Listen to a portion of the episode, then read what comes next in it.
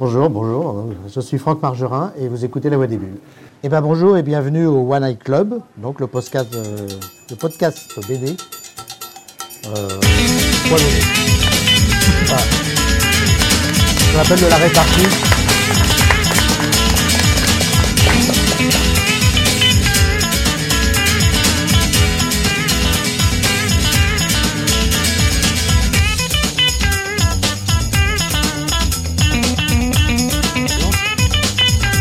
Rassurez-vous, le générique ne dure que 35 minutes.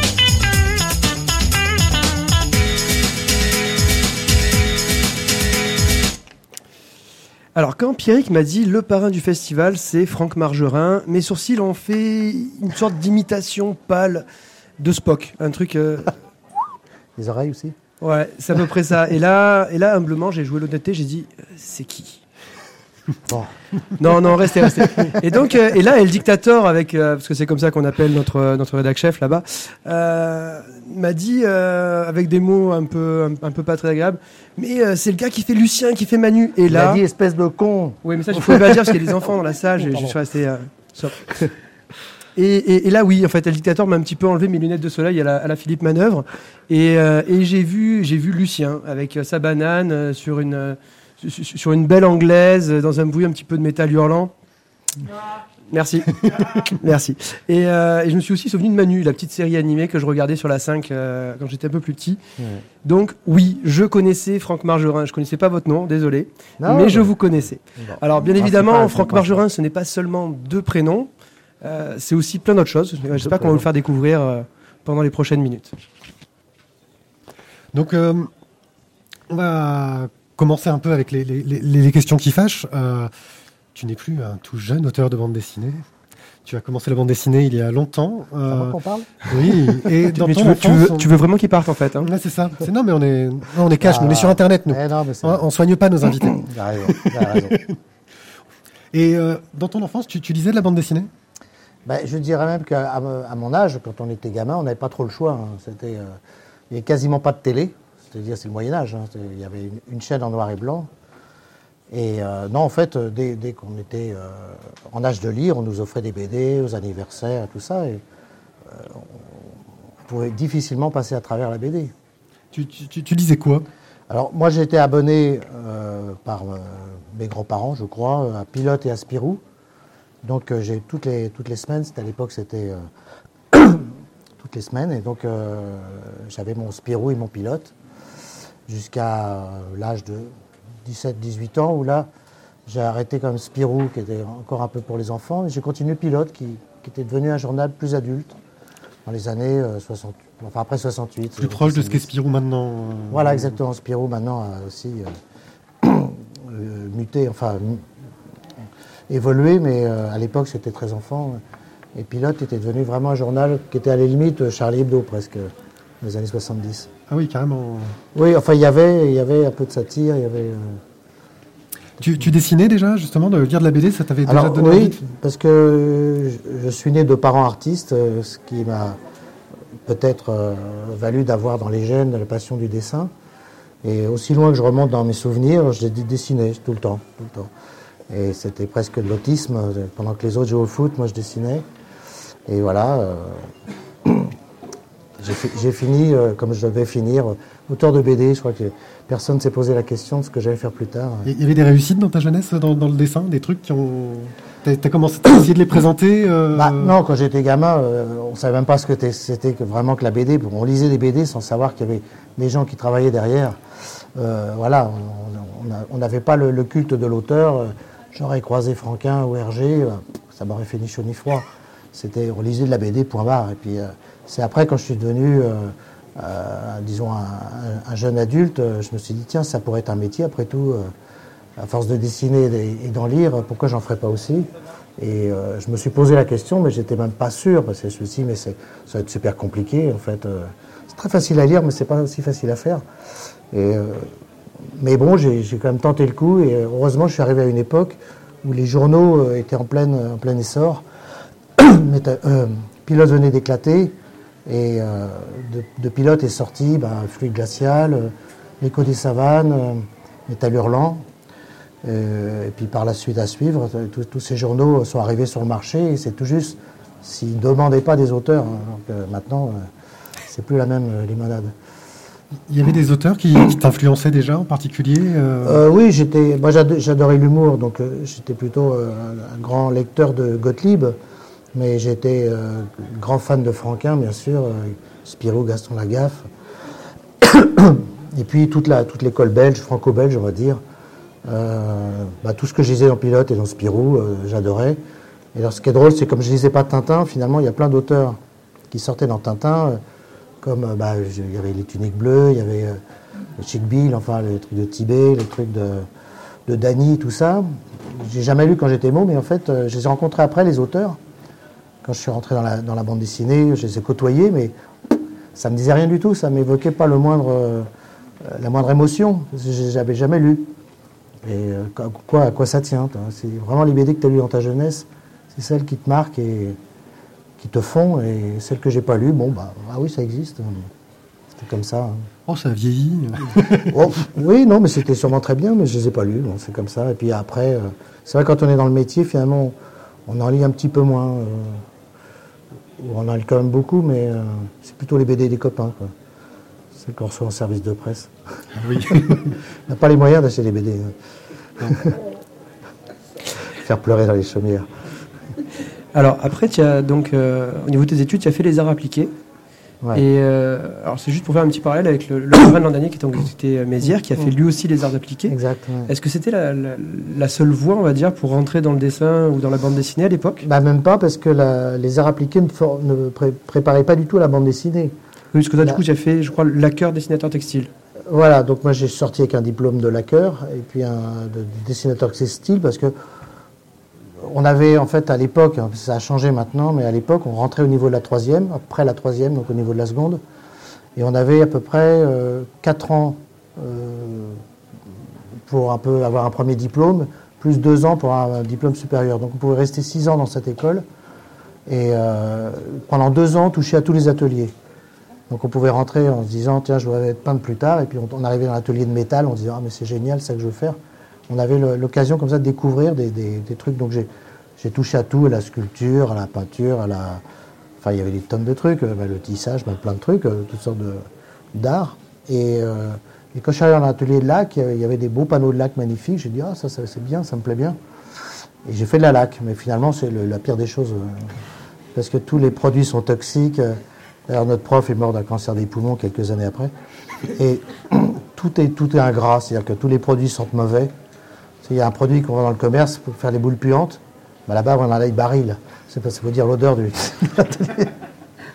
enfin, tout est comme ça. Mais sinon, ça fait des, beaux trucs. Mais quand je suis sorti de, des Arzas, j'avais des beaux panneaux, j'avais fait, fait, mon travail. Mais j'avais quand même dans l'idée que je ferais de la BD. C'était plus pratique. Et donc, du coup, après la fac, tu as...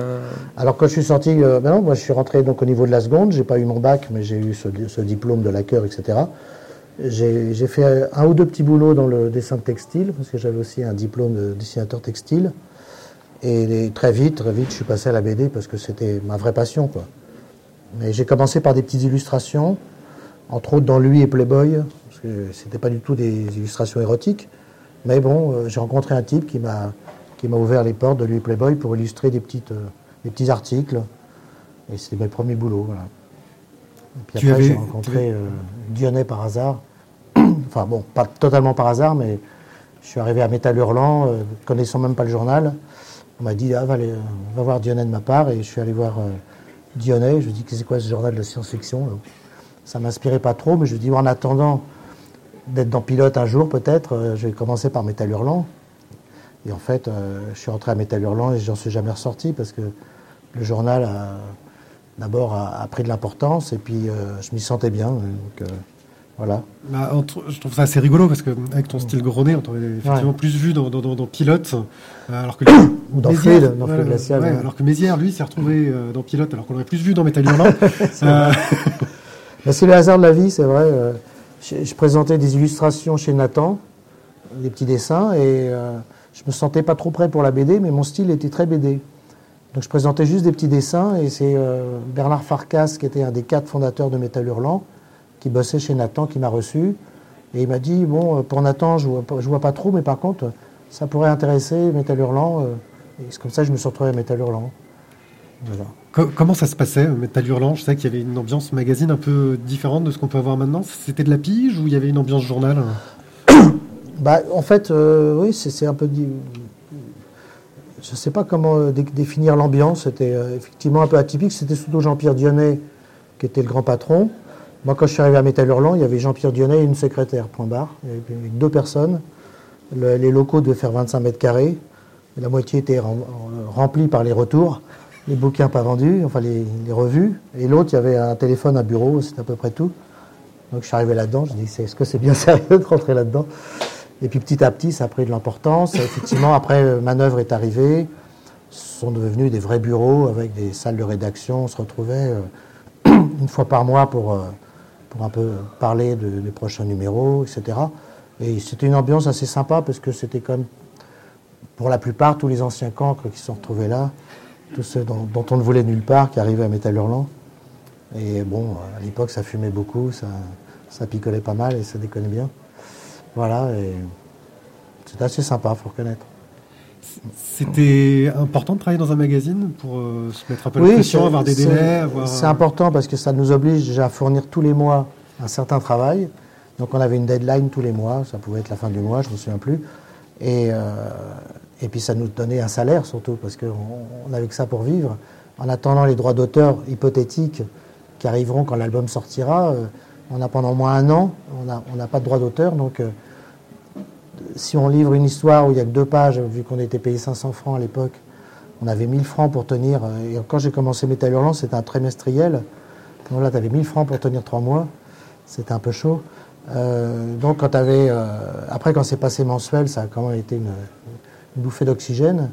Et puis, quand j'ai pu imposer un certain nombre de pages chaque mois, enfin, j'ai rien imposé, mais disons qu'on m'a dit, euh, tiens, tu peux faire une histoire de, de 8 pages si tu veux pour le prochain, là. Yes Vous n'étiez pas salarié euh, Non, non, tu n'étais pas salarié, mais on n'était même pas déclaré, si bien que si tu te rends compte quand, quand tu es à l'âge où tu commences à regarder tes points retraite, tu te dis, tiens, c'est bizarre. J'ai quand même bossé pendant pas mal de, temps pour ce journal, et puis en fait, tu t'aperçois que tu n'as aucun point. Enfin bon, c'est des détails. Oui, parce que euh, à l'époque, L'album, c'était du bonus déjà Parce que je sais qu'il y avait les gens travaillaient pour la presse et l'album, c'était du bonus si la série marchait bien dans, Alors, la presse. moi, j'ai eu de la chance. Euh, mon éditeur m'a tout de suite euh, fait un album, enfin assez rapidement, pas, tout de suite, tout de suite, mais assez rapidement, j'ai sorti un album qui était euh, un tirage assez raisonnable puisque c'était 12 000 pour l'époque, c'était pas mal. Maintenant, ça, fait, maintenant ça fait énorme. oui, on a, on a dû en vendre 8 000, mais ce qui était pas mal pour un premier tirage. Et puis après, ça, ça a été un peu crescendo comme ça, mais j'ai eu beaucoup de chance d'arriver à un bon moment. Et les gens étaient encore disponibles pour lire la BD, les prix n'étaient pas encore trop chers, les, journaux étaient ouverts. Non, c'était vraiment l'âge d'or pour nous, c'était l'âge d'or de la, BD. Hein. Il y avait moins de choix en librairie Oui, non, puis à, libraire, gardez tes bouquins. C'est-à-dire que quand l'album sortait, s'il ne le vendait pas, il le mettait dans, ses rayons, il dit je le vendrai plus tard. Maintenant, un album qui n'est pas vendu, il repart direct en carton. Donc, euh, on n'a pas, de, visibilité passer la, nouveauté. On a une semaine, voire 15 jours pour être vendu, et après, ça, c'est dans les retours. ce qui est très embêtant pour les jeunes qui ne sont pas connus, parce qu'il euh, faut déjà que le libraire ait envie de le mettre en valeur, et, euh, puis, que, l'album se vende. Si l'album ne se vend pas, il repart. enfin, je ne sais pas comment font les jeunes, il faudrait inviter des jeunes pour leur poser la question. J'ai déjeuné à midi là, à côté justement de jeunes dessinateurs. ils, sont, ils sont montés en, studio pour être à, trois ou quatre sur un album. Et ils font un album tous les trois mois, quatre mois. Et ça, euh, moi, je, ça aurait été impossible. Moi, je en bossant comme un dingue, je bossais, ouais, enfin, comme tout le monde, mais euh, je faisais un album par an et je ne pouvais pas faire moins. Et puis c'est des albums de beaucoup de pages en plus. Euh, je pense que c'est des. Et eh oui, de oui, oui, qu'est-ce que je raconte? Moi, c'est des albums de 44 pages, c'est des albums de 200 pages. Donc il me racontait, euh, il, faisait 20 euh, pages par semaine de BD. Alors j'ai dit, mais euh, la, dépression va, bientôt arriver. Il me dit, non, c'est déjà fait depuis longtemps. ils ont tous craqué. Bon, mais bon. Maintenant, ils arrivent à négocier d'avoir 5 mois pour faire un album de 200 pages. Avec les premiers, c'était 3 mois. ça devient fou, quoi.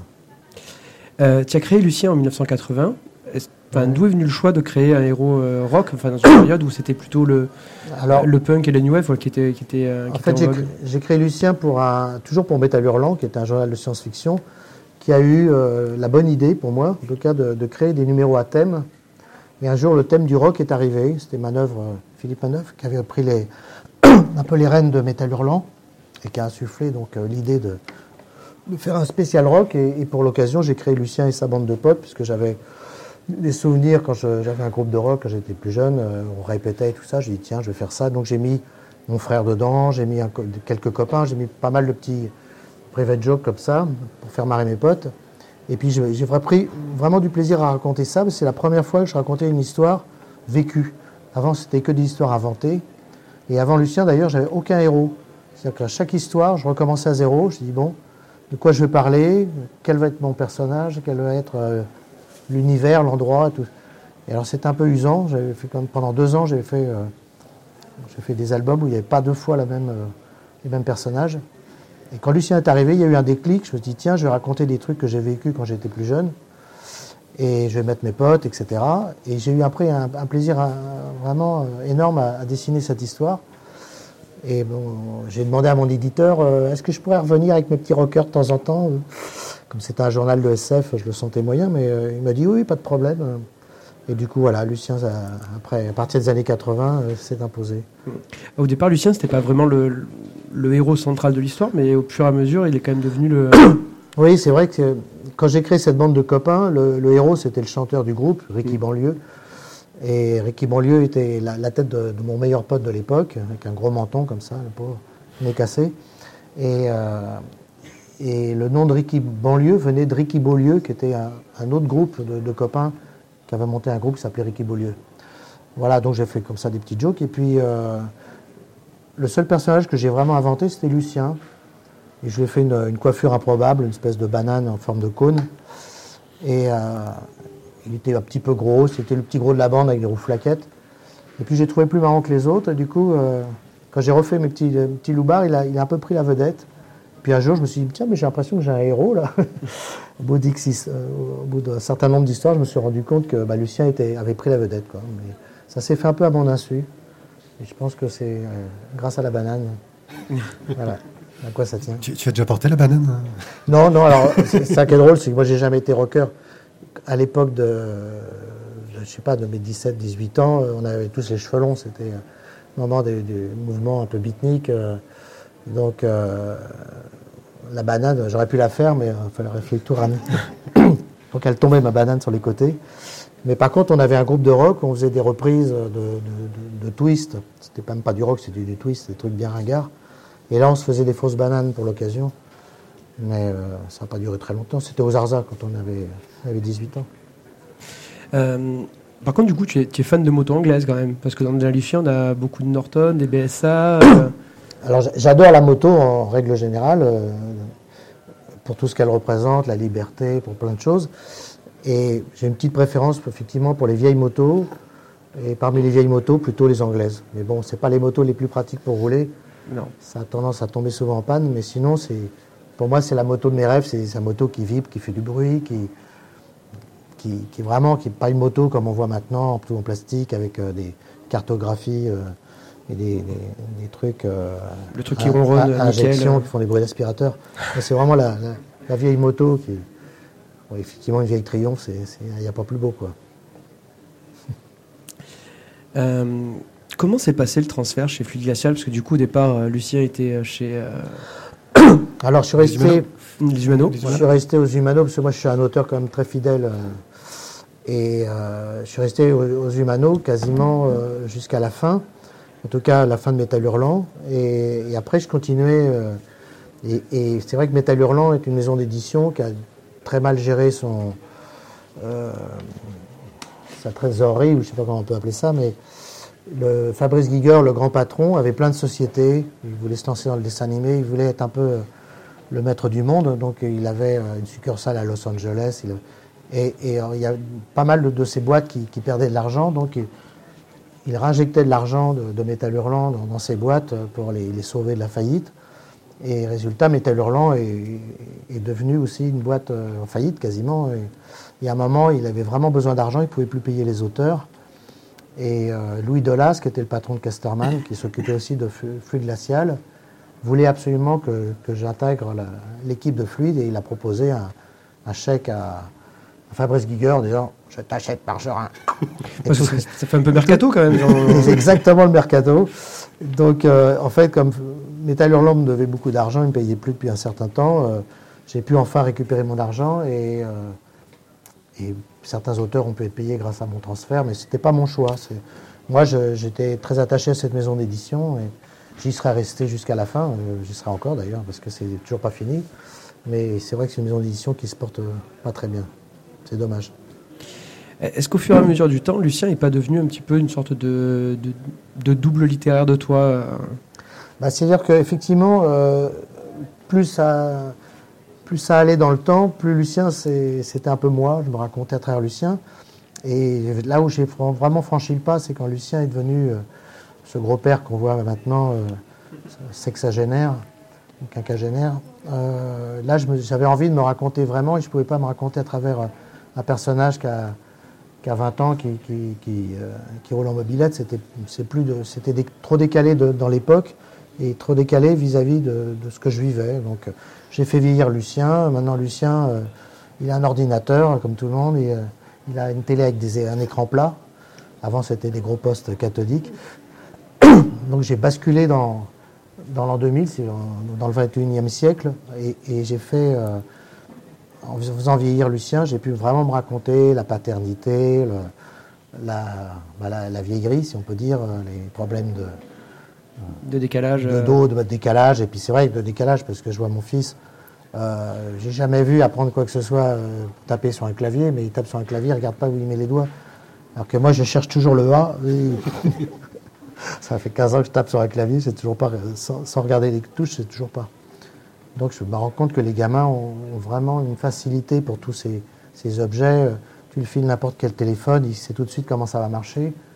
que, de toute façon, maintenant, on ne vend plus les modes d'emploi, il faut les télécharger sur Internet.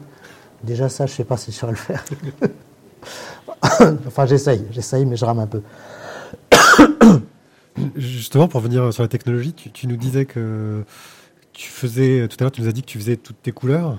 Euh, maintenant, on est à une ère au niveau de la colorisation euh, informatique. Tu travailles encore à l'ancienne avec des bleus euh Alors, j'ai mis un petit peu de modernisme dans mon travail. C'est-à-dire qu'en fait, je dessine mes planches au crayon comme tout le monde. Après, je les passe à l'encre comme tout le monde. Et avant de les passer à la, Pardon, à la couleur, comme il y a toujours des petits défauts, des petites pétouilles avant, j'étais obligé de, faire ça au Tipex. Maintenant, je le scanne et je le fais à, la palette graphique. Alors, euh, je suis obligé de faire la couleur à part sur une, sortie imprimante parce que l'original est couvert de Tipex. Donc, donc j'ai le noir et blanc d'un côté et la couleur de l'autre, mais je fais toujours au pinceau. Voilà, le, seul modernisme, c'est que je retouche sur Photoshop au lieu de retoucher au Tipex. Excusez-moi, il n'y a pas très longtemps, j'étais malade à crever. Ce sont quelques restes qui me retombent sur les bronches.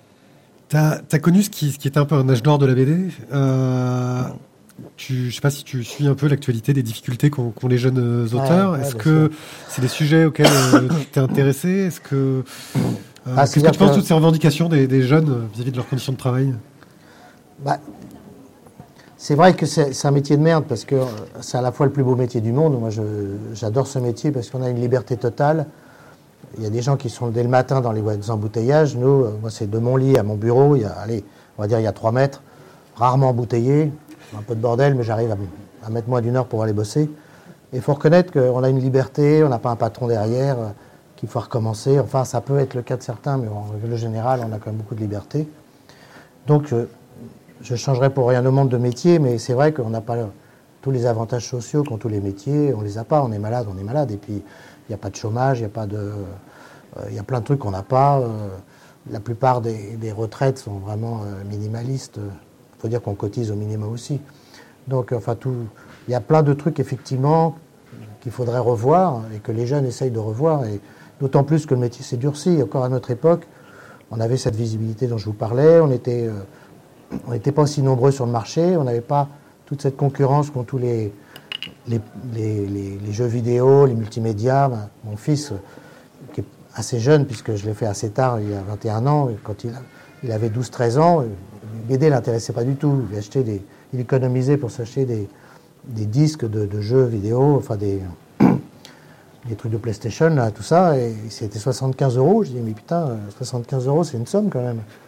Mais euh, ça partait là-dedans, donc euh, je pense qu'il y a toute une génération comme ça qui a un peu oublié la BD. Donc tous les jeunes qui arrivent maintenant, bah, ils ont plus euh, ce potentiel de lecteur ou le pouvoir d'achat qu'avait ces lecteurs, ce lectorat à l'époque. Donc tout est devenu plus dur. C'est vrai que maintenant j'entends parler de tirage, un type qui, qui, vend 10 000 exemplaires, tout le monde dit ah, félicitations, super.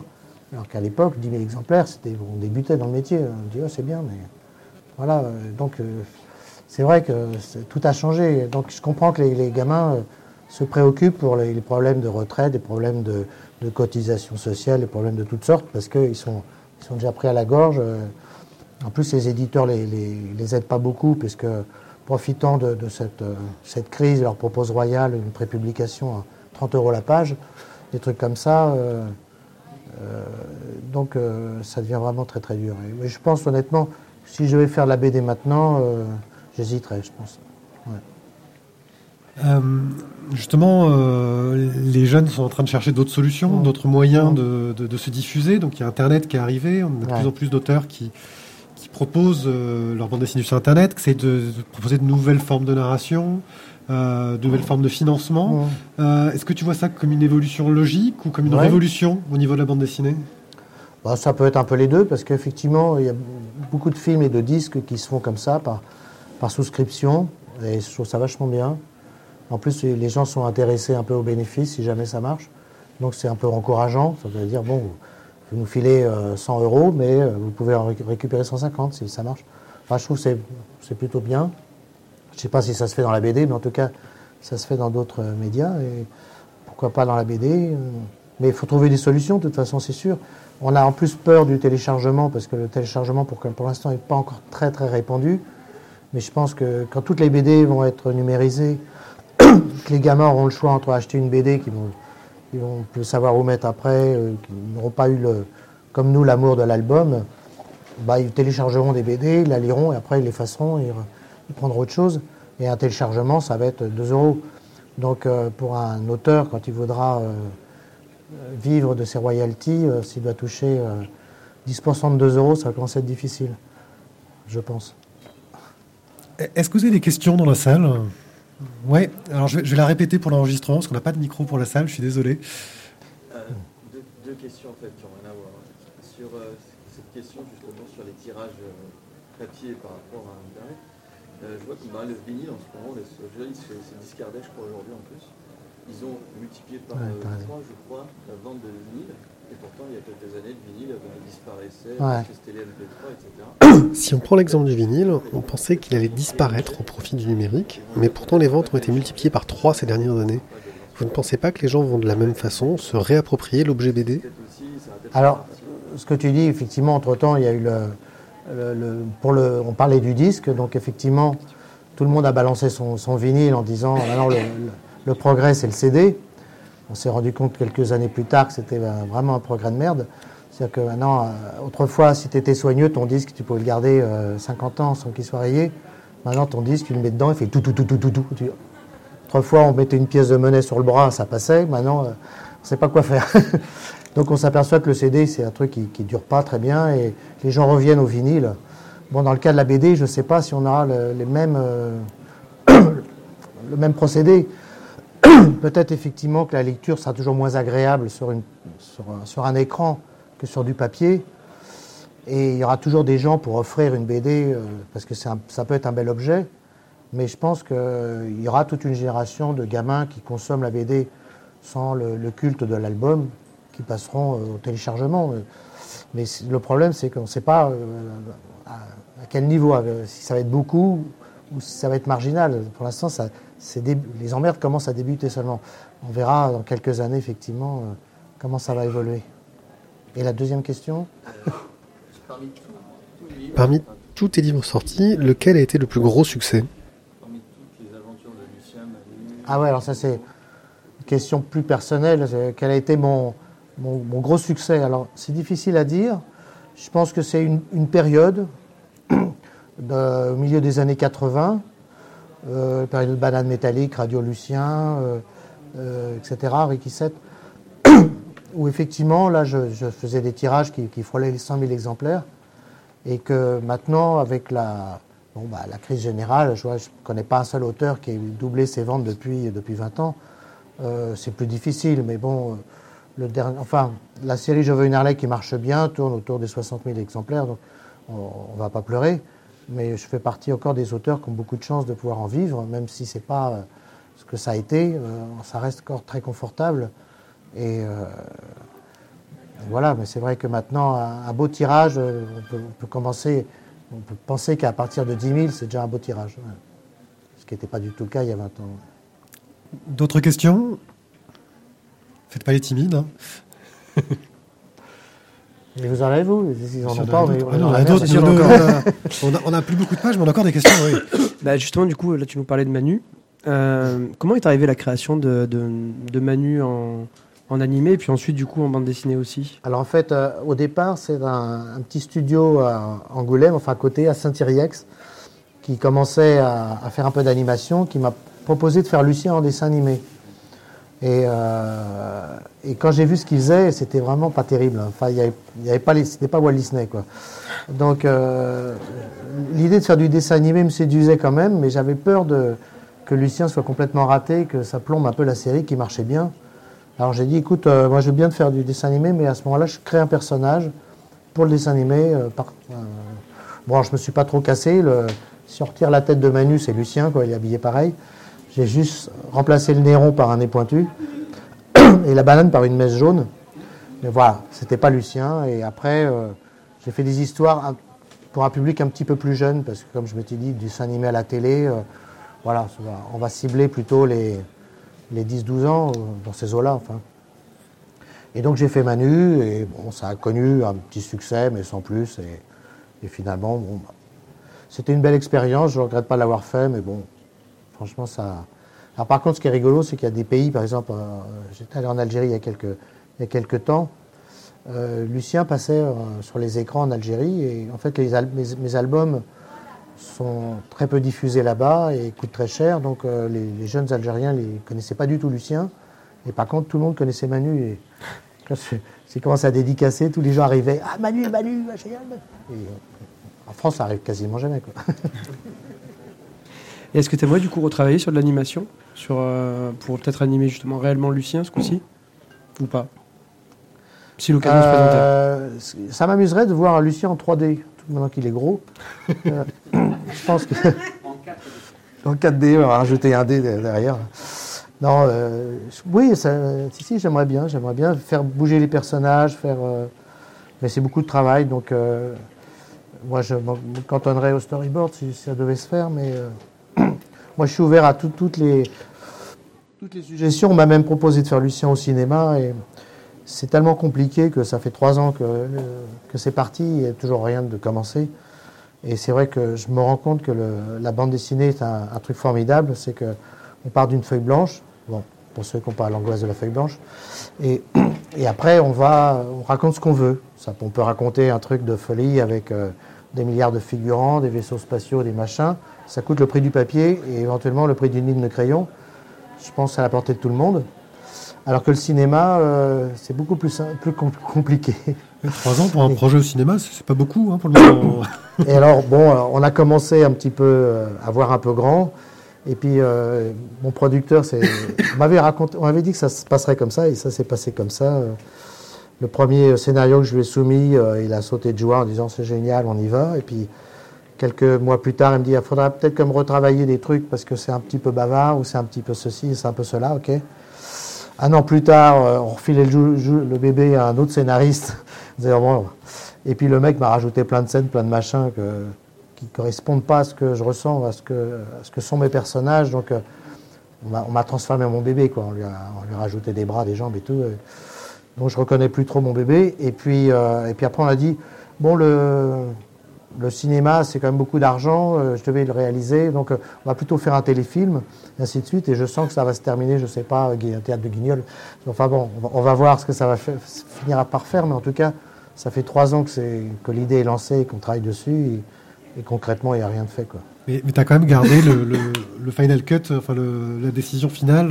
Tu n'as pas vendu ton personnage Non, non, non. De toute façon, j'ai dit que si, dans le pire des cas, si vraiment ça ne me plaisait pas, vous mettez d'après Franck Margerin, et puis ciao, faites votre film.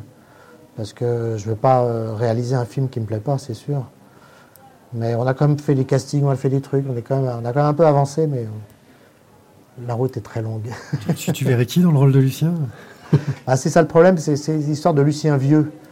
Enfin, Lucien euh, quinquagénaire. Donc, euh, on a commencé à chercher tous les quinquagénaires susceptibles de faire Lucien, et puis il faut qu'il y ait sa bande qui aille avec. Et puis après, j'ai dit quinquagénaire, maintenant un rocker de, 50 ans, ça fait plus rire personne, parce qu'ils sont tous 70 euh, ans, les rockers maintenant.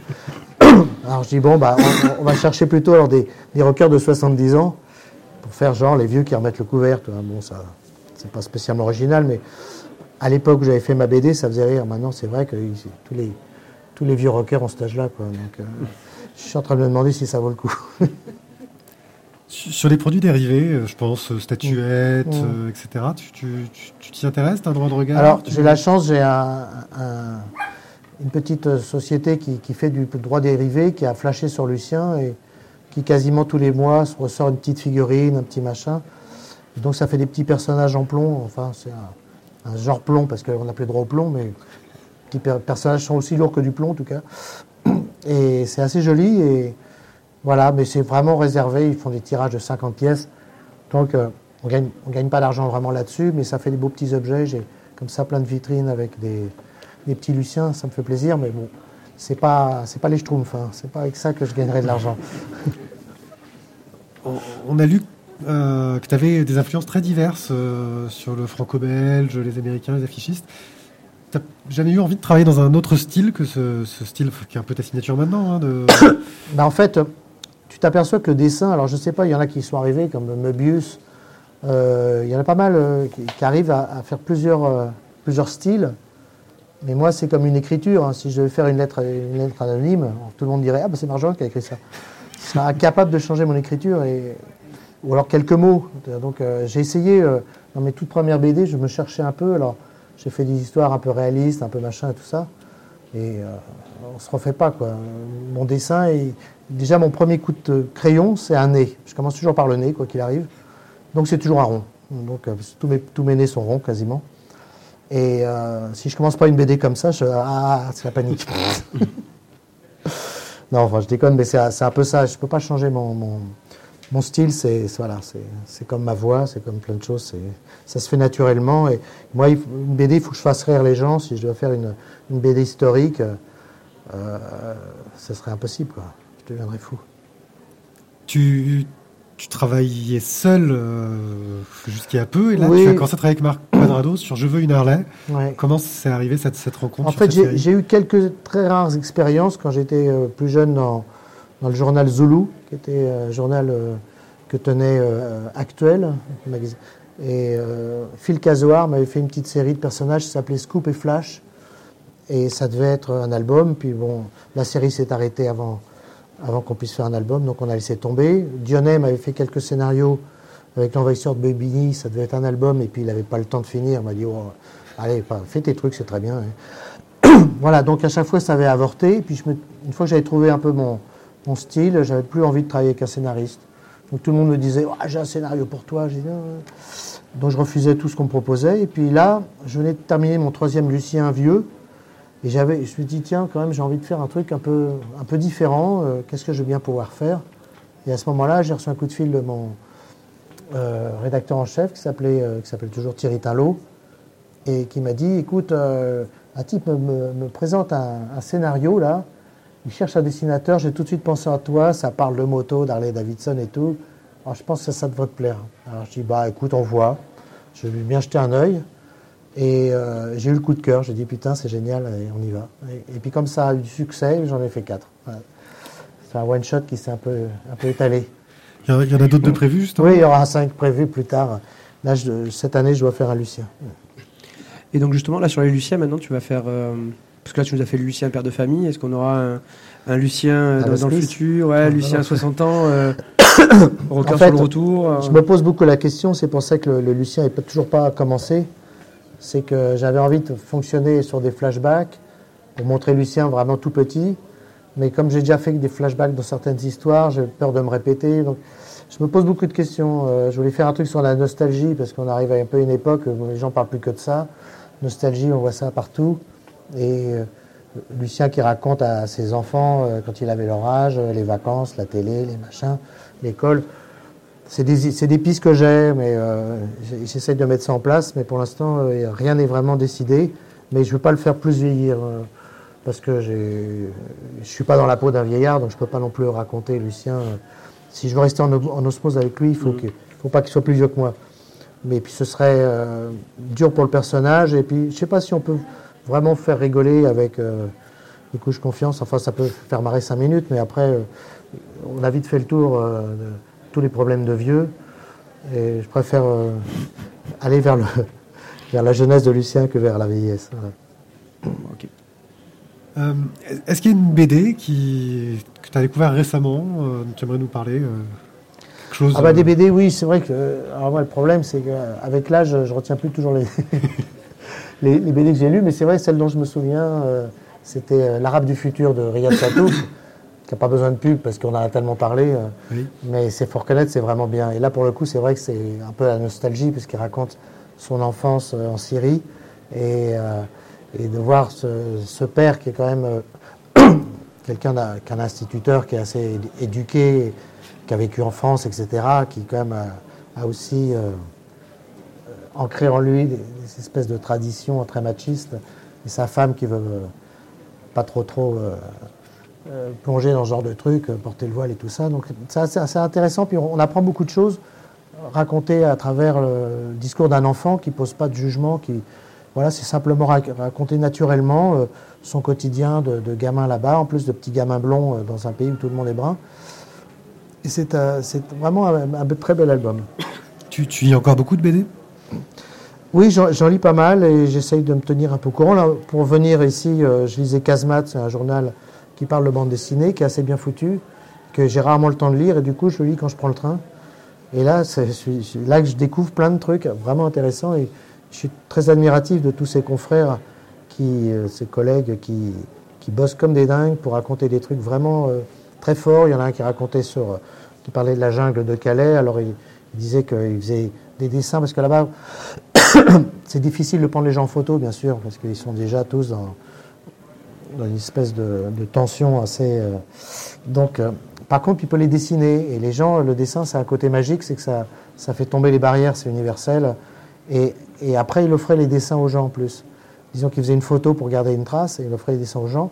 Ils racontent toute leur vie dans, la jungle de Calais et, il y a des choses comme ça qui passent très très bien en bande dessinée. Euh, euh, et euh, je, lisais plein d'autres trucs sur plein d'autres choses, et des trucs de, de, bande dessinée d'histoire, où les mecs se documentent beaucoup. et je suis toujours sidéré de voir à quel point certains auteurs de BD s'investissent vraiment ils, bossent comme des dingues, comme des dingues, avec beaucoup de documentation. C'est un vrai travail de journaliste. Et euh, moi, je fais du gros nez, c'est très léger à côté. Je suis vraiment d'admiration. Bon, il en faut aussi, hein, faut un peu se distraire. Mais c'est vrai qu'il y a, beaucoup d'auteurs qui, sont très, très, très brillants et dont on parle peu parce que malheureusement, ce qu'on disait tout à l'heure, on n'a plus cette visibilité qu'on devrait avoir euh, à la sortie de l'album. Est-ce qu'il y a d'autres questions dans la salle? Euh, Nous, on a, à peu près fini notre tour. Maintenant, on va arriver sur, notre phase étrange. Là, on met du suspense. Ah, il y a une phase étrange. Une phase étrange, oui, ça, va venir. Pas de questions? Oui, non. Ils sont, intrigués par la phase étrange. Oui, c'est ça. Bah, c'est un, questionnaire à la con, en fait. On te propose deux mots. Ah, et tu en choisis un des deux et tu, peux justifier ou pas. D'accord, bah, vas-y. Hergé ou Franquin?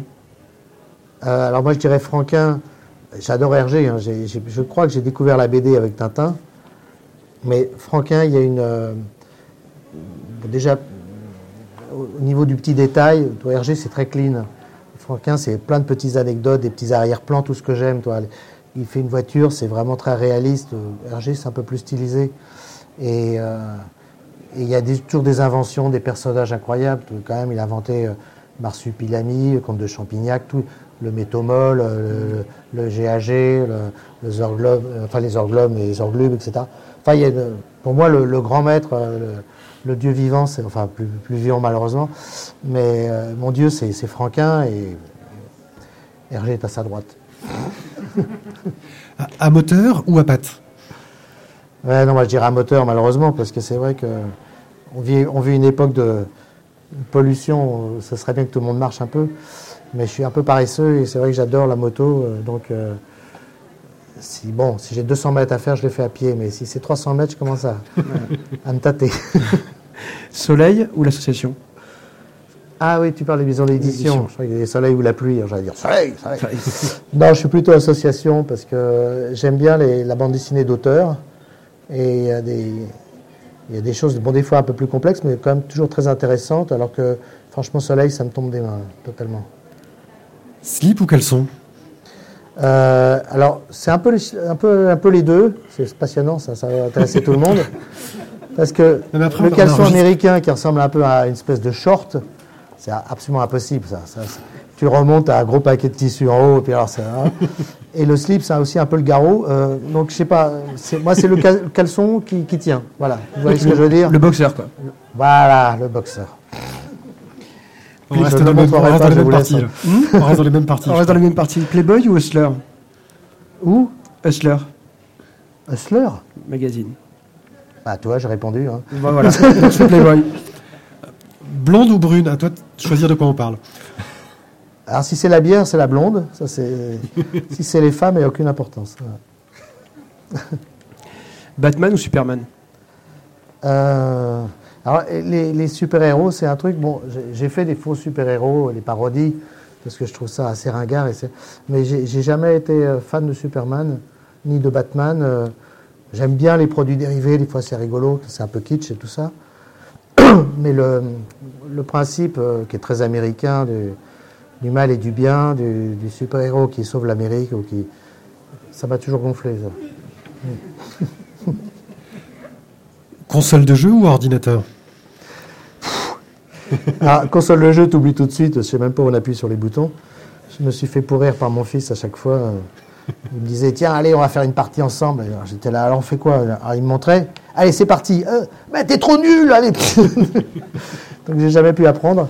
Et puis l'ordinateur, oui, j'aime bien parce que c'est quand même une, fenêtre ouverte sur le monde pour connaître qu'Internet, en un clic, j'ai toute la doc que je veux. Alors que quand j'ai commencé la BD, je sortais dans la rue avec un carnet de croquis ou avec mon appareil photo que j'allais faire développer après, c'est compliqué. Donc euh, Internet, c'est quand même génial. On a toute la doc, tout, tout, dès que je traite un sujet qui est un petit peu pointu, euh, j'ai tout ce qu'il faut pour me renseigner. Et c'est vrai que mais c'est un piège, hein, c'est un piège. Des fois, je, cherche un petit truc bien précis et à la fin de la journée, je sais même plus ce que je cherchais. J'ai passé la journée à regarder des trucs et euh, je perds beaucoup de temps avec ça. Noir et blanc pas cher ou couleur de luxe? Euh, J'aime beaucoup le noir et blanc. Mais maintenant, euh, dans la BD, ça existe quasiment plus. Euh, c'est soit pour les, albums d'auteurs, euh, soit pour les, grands classiques. Là, on fait du beau papier blanc, noir, et blanc. Mais si on veut vendre de la BD, maintenant, il faut faire de la couleur, c'est incontournable. Et donc, bah, je dirais couleur parce que je veux quand même continuer à être vendu, mais j'adore le. Je trouve qu'un auteur qui dessine bien, il n'a pas besoin de la couleur. Le noir et blanc devrait se suffire en soi. Thé ou café? J'ai des, jours pour le thé, des jours pour le café, mais en, règle générale, le matin, c'est du café. Et puis après, le repas, c'est du café aussi. Voilà. Voilà. Bon, après, si on m'invite à prendre le thé, ce qui arrive une fois tous les dix ans, je peux prendre du thé. Mais non, mais c'est vrai que là, il n'y a pas très longtemps, j'avais une angine, mais j'ai encore quelques restes. Et là, je me faisais du thé citron avec du miel, et c'était mieux que le café. James Dean ou Marlon Brando? Euh, Moi, je serais plutôt Marlon Brando. Le blouson noir, quoi. Bah, euh, les deux, c'était des petits voyous. Enfin, ils ont incarné un peu les rebelles. Les... Mais euh, je trouve qu'il y avait une crédibilité dans Marlon Brando qui est vraiment une gueule, qui était un personnage, pour moi, le peu que je connaisse de James Dean, mais plus, plus proche de, ce qu'il incarnait que James Dean. James Dean, c'était plus un acteur, euh, Bon, après, on a, on a décrié pas mal sur, lui, mais euh, Marlon Brando, c'est un monstre. Ça, on ne peut pas lutter. Bière ou pastis Je suis dans les boissons, moi. Ah, c'est là, on est dans le sud. Et dans le nord, ça ne s'oppose pas.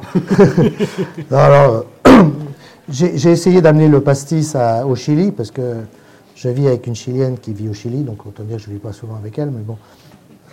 Quand je suis allé la voir une fois, j'ai dit, allez, je vais amener le pastis là-bas. Et, et j'ai fait un flop terrible. C'est- D'abord, il ne savait pas s'il fallait mettre de l'eau. J'aurais dit qu'il fallait mettre de l'eau. C'était un petit peu raide quand même. Et puis, euh, après, ouais, après, ils étaient moyennement emballés. Donc, euh, je l'ai remis dans ma culotte, comme on dit, mais c'est une image. Et euh, non, mais je préfère une bonne bière quand il.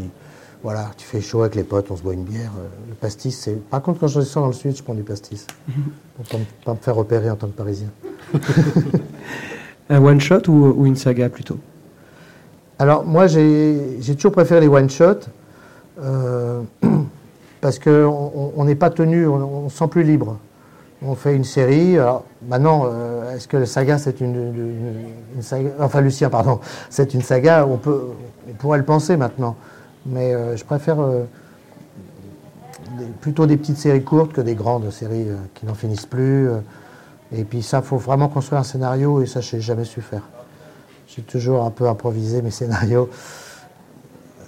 Des fois, je retombe sur mes pattes, des fois moins. Je retombe juste sur un pied. The Who ou Led Zeppelin? Ah, ouais, c'est les- j'aime bien les deux. hein. Ça, c'est, un- c'est comme Beatles. En général, on dit Beatles, Rolling Stone. Toi, tu as dit Who et C'est- Zeppelin. c'est- C'est la deuxième option. ça. Ah, ouais, d'accord.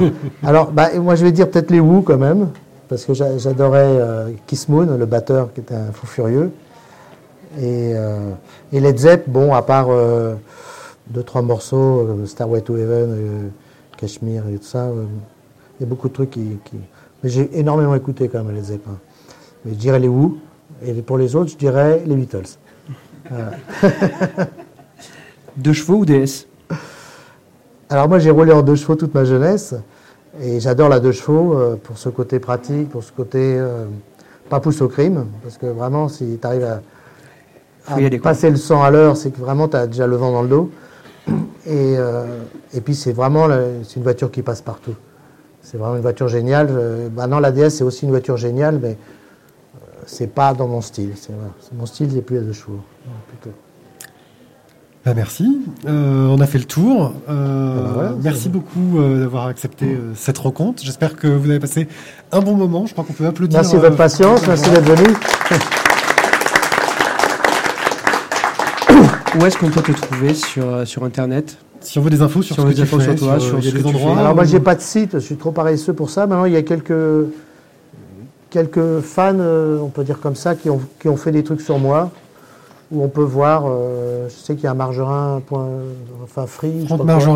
Non, c'est pour- oui, enfin, Margerin, ouais. Je sais même pas exactement l'adresse. Il me semble qu'il y a free dedans. Mais euh, non, à ce niveau-là, je suis vraiment de la vieille école. Je ne me suis pas trop im- impliqué dans dans Internet. euh, j'ai pas de site. ou- Puis c'est à l'éditeur de faire la com. Il y a Facebook, on peut me retrouver sur Facebook. voilà.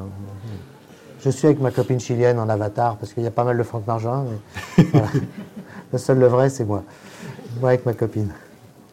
Ben, merci beaucoup. Alors en ce qui nous concerne, vous pouvez nous retrouver sur le site lavoidesbulles.fr euh, où nous mettrons euh, cet, euh, cet entretien en ligne. On mettra aussi une émission spéciale sur le festival parce qu'on va tourner un peu à essayer de rencontrer un maximum d'auteurs euh, euh, pendant le festival pour leur poser des questions. Une émission spé- spéciale sur, sur ce festival en ligne normalement la semaine prochaine. Euh, on sera encore là demain matin pour une euh, conférence euh, sur les animaux dans la bande dessinée, donc à 11h. Et demain après-midi à 15h, nous serons Ouais, accompagnés de Balak et Clem Clé pour parler du Turbo Média, qui est une nouvelle façon de faire de la bande dessinée sur Internet, qui est vraiment captivante. Donc je vous invite à vous y rejoindre. Voilà. Bien, merci à tous d'être à venus. Au revoir et à bientôt, j'espère. Bon après-midi. Et pour les dédicaces, ça va être de l'autre côté. C'est ça.